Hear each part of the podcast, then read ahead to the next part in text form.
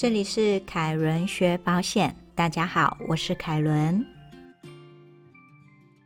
前阵子一直在筹备保险解析度的专业课程，终于找到时间可以好好来录音了。提醒大家，在内容介绍有文章连接，可以对照收听。之前看到很多人在转发一个 po 文，关于爆料公社里的一个发问。内容大概是在说，被保险人因为高红血球增生症，必须每个月住院打针，而且一剂就高达了十几万。保护向保险公司提出了医疗实支实付的理赔申请，保险公司却告知医疗限额已达上限，必须出院后间隔九十天再次住院，才可以重新起算额度。但目前现行的示范条款，只要出院间隔十四天，就可以视为第二次住院来重新起算额度了。旧保单却要等九十天，这样合理吗？首先，我们可以先了解一下示范条款对于保险公司来说到底有没有拘束力。叶启周教授认为，示范条款只是提供给保险公司在拟定条款时作为参考，并非法律，也没有法律的拘束力，不能用来审查已经成立的契约效力。示范条款虽然没有法律上的拘束力，但金管会曾经发函说明重新重优原则的适用方式，用以保障保护的权益。在金管会的函文中，用保险期间来分类适用的情形。保险期间超过一年的保险商品，为了维持对价平衡，应该依照各契约条款的约定来办理。如果是保险期间一年以下的保险商品，保险公司可以自由选择是否适用重新重优原则。选择不适用的话，保险公司不可以再销售该保单给新的保户，只可以提供给有保证续保约定的保单来继续续保。当保险公司选择不适用重新重优原则后，保户可以选择以下方式：第一，维持旧费率及旧条款；第二，选择以新费率来更换成新条款。保险公司如果在一开始就选择了适用重新重用原则，必须在网站缴费通知或是契约概况一览表等公告保护采用的差异。在一百年保险简上字第三号民事判决中，一审及二审法官都认为，保险公司应该要依照重新重用原则来计算住院的次数。该案是因为被保险人。规划了一年期日额型的医疗保险，后来因为精神分裂症而住院多次，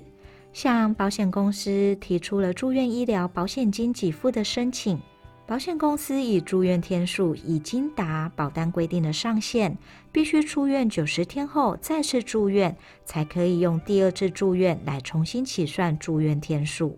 法官认为，该保险公司的网站上已经有公告日额型的健康保险将全面适用九七年一月一日开始实施的示范条款，而且公告的适用商品中也包含了保护所规划的保险商品，寄发的送金单上也注明。一年期住院日额健康保险自九十七年一月一日起全面适用住院医疗费用保险单示范条款日额型，概况详阅本公司的网站。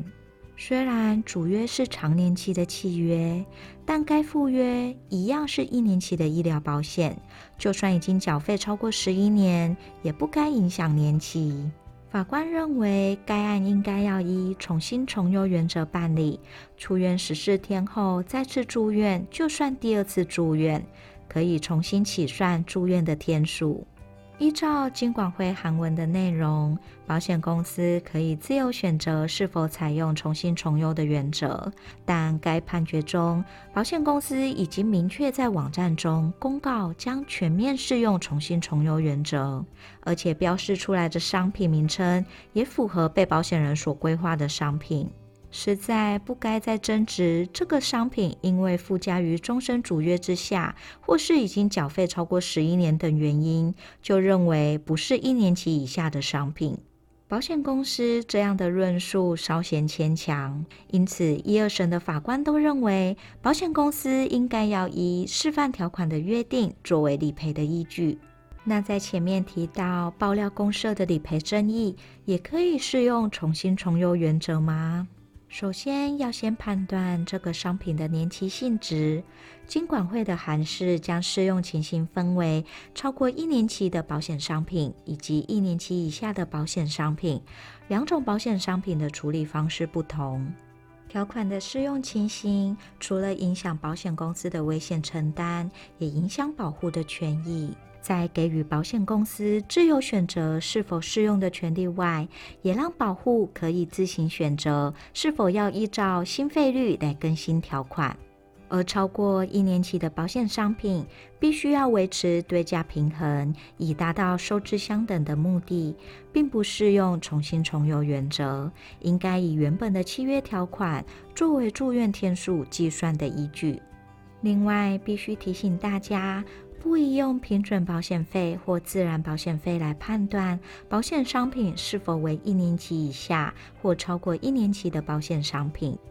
保险公司如果选择有效契约不适用重新重邮，应该要在实施一年内采用挂号邮寄或是由专人送达的方式来通知保护，让有效契约的保护可以选择用新条款新费率或是旧条款旧费率的方式来续保。如果保护选择新条款新费率的方式，保险公司应该要补发新条款给保护。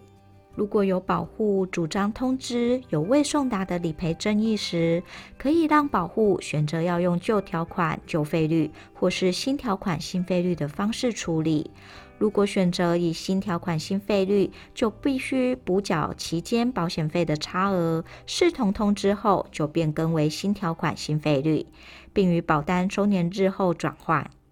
依照爆料公社发文者所给的资料，可以知道以下的资讯：第一，购买的期间大约是民国八十四年；